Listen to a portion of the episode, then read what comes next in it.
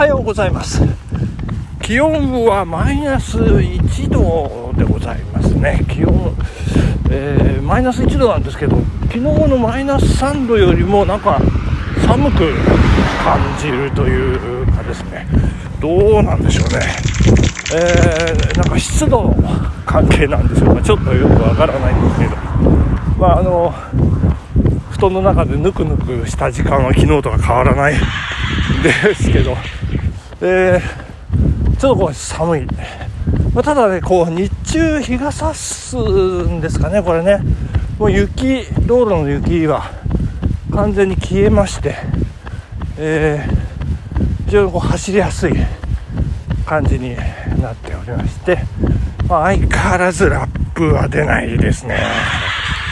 どうしちゃったんでしょうねという感じなんですけど、まあ、あんまり気にせず えー、まあ、淡々と距離をとりあえずは踏んでいこうかなという感じでございます、えー、昨日また辞書を、ね、引いておりましたら面白いの見つけてしまいましてすすいませんね。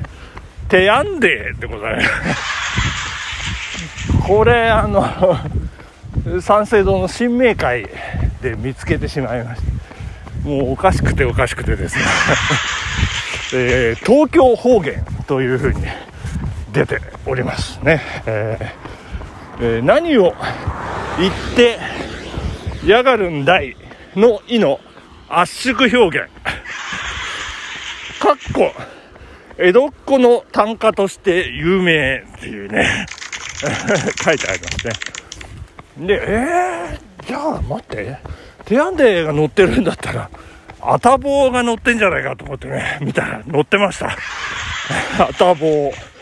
えー、当たり前だ、べらぼうめを縮約した近世語って書いてありましてね、近世の言葉ですね。江戸、江戸の方言、東京方言とは書いてないんですよね。えー、かっこ、そんなことは、かっこ閉じ、当然だ、の意のそやな言い方。これ、あの、乱暴な言い方ってことですよね。で、あたぼうよ俺だって、江戸っ子よ こんなのが辞書に出ているというですね。いやいやいや、そして、もうもともと何を調べようとしたか忘れてしまうというね。まあまあ、あの、年寄り特有の現象なんですけど。いや、まあ、こんなの乗っけるのはいいんですけどね。一体これ、誰が辞書引くんですか？こんな言葉っていう。もう、まあそんなことなんですけどね。あの、一応、あの、紙入れっていうのはね、あの、聞いてみました。あの、落語好きな方の、皆さん方のためにね。紙入れ、あ、やっぱ出ておりましたね。えあの、札入れの遠曲表現って。遠曲表現っていうのもまたなんとも微妙な感じなんですけど。まあ一応出ておりまして。いやめでたしめでたしという。いや実は面白いですね。ということでございます。ラジオで旅気分。はい第21回となりました。21回目。もうどんどん行きますよ。ソウル。えー、韓国ですね。韓国のなんと3回目いやどんだけ続くんだって話なんですけど、まあ、昨日、えー、日本に帰ってまいりまして、えー、国際電話をねじゃんじゃんじゃんじゃんかけるようになりましたと、まあ、いうような話で終わったんですけども。いやー当時ね、まあ、携帯もありませんので大変ですね。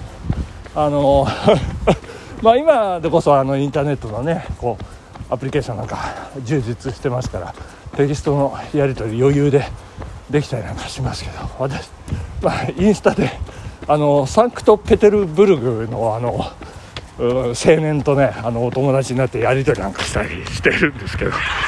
で、まあ、そんなこともね簡単にできる世の中なんですけど当時は本当に電話ですよ。プッシュホン。私プッシュホンであの国際電話。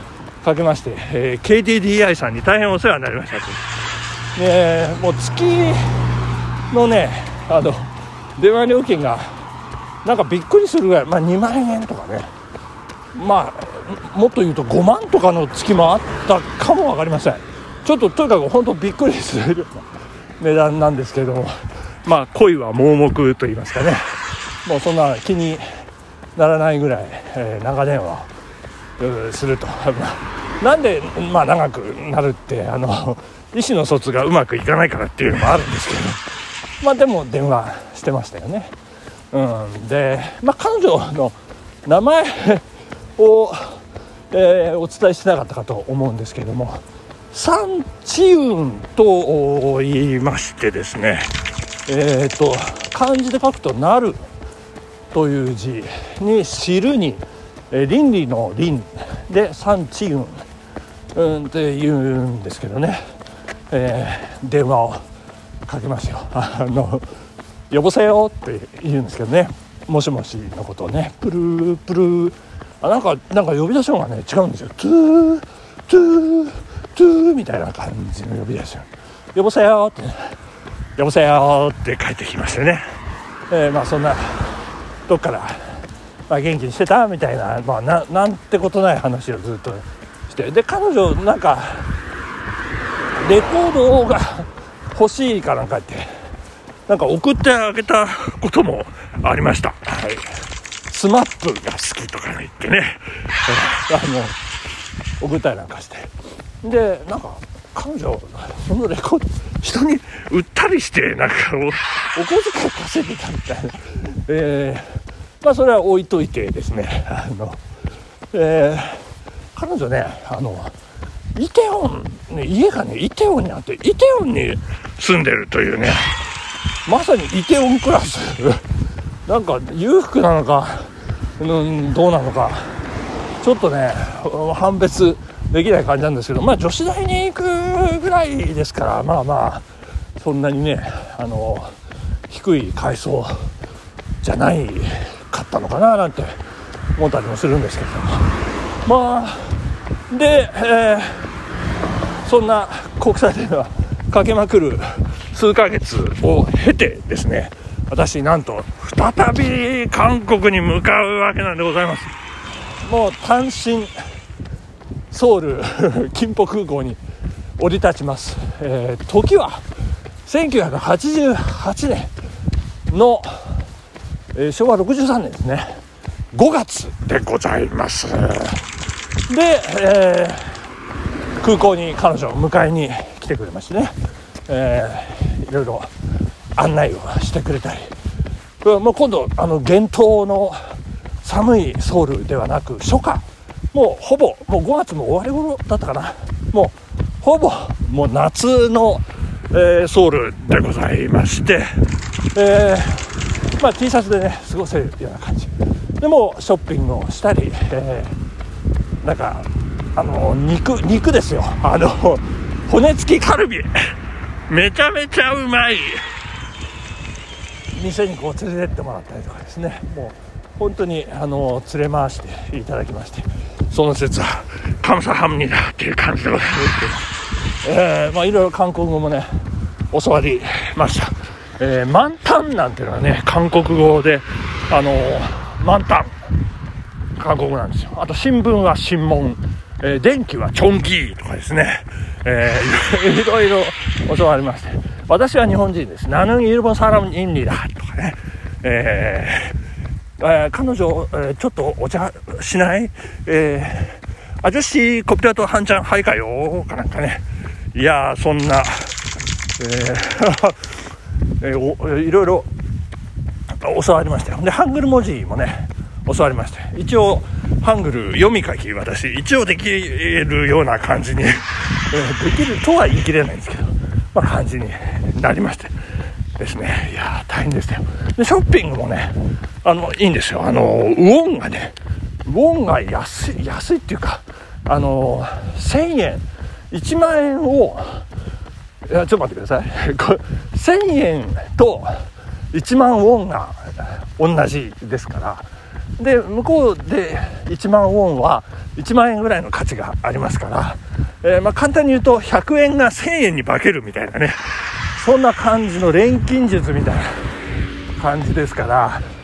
えー、1万円のスポーツシューズを1000円で買えるみたいな、そんな感覚でございます。でね、えー、まあ、冷凍のマジックなんですけれども、まあ、それで、あの、ショッピングね、まあ、当時、偽物、偽物っていうかね、なんか OEM なのか、規格外品なのか、もう叩き売り、ワゴンで、えー、叩き売り、リーボックとかですね、えー、叩き売られておりまして、もう1000、1000ウォン、1000ウォン、あ、違うな、1000円ですよね。だから、1万ウォンのやつを、まあ、5足も6足も買って、えー、持ち帰ったなんてね、そんなこともありましたけれども、まあ一番、えー、中でも印象に残ったのはですね、サマータイムですね。サマータイム。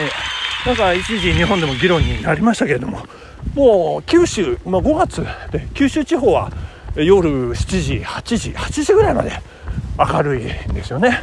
で、韓国はそれよりも西ですから、もう9時ぐらいまでほっといても、えー、っと、ごめんなさい、8時、9時ぐらいまで明るい。で、さらにサマータイムで、あの、1時間ずらしてますから、もう9時過ぎても10時近くまで明るいという、そんな、えー、感じでございましたね。いや日本もね、ほんと、サマータイム導入してほしいなって、もう真剣に思ってましたね。あの、夜9時の明るい時間帯に飲むアルコール、最高でございましてね。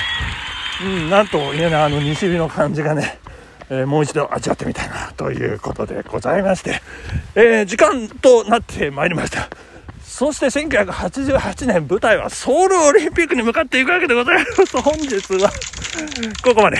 さよなら。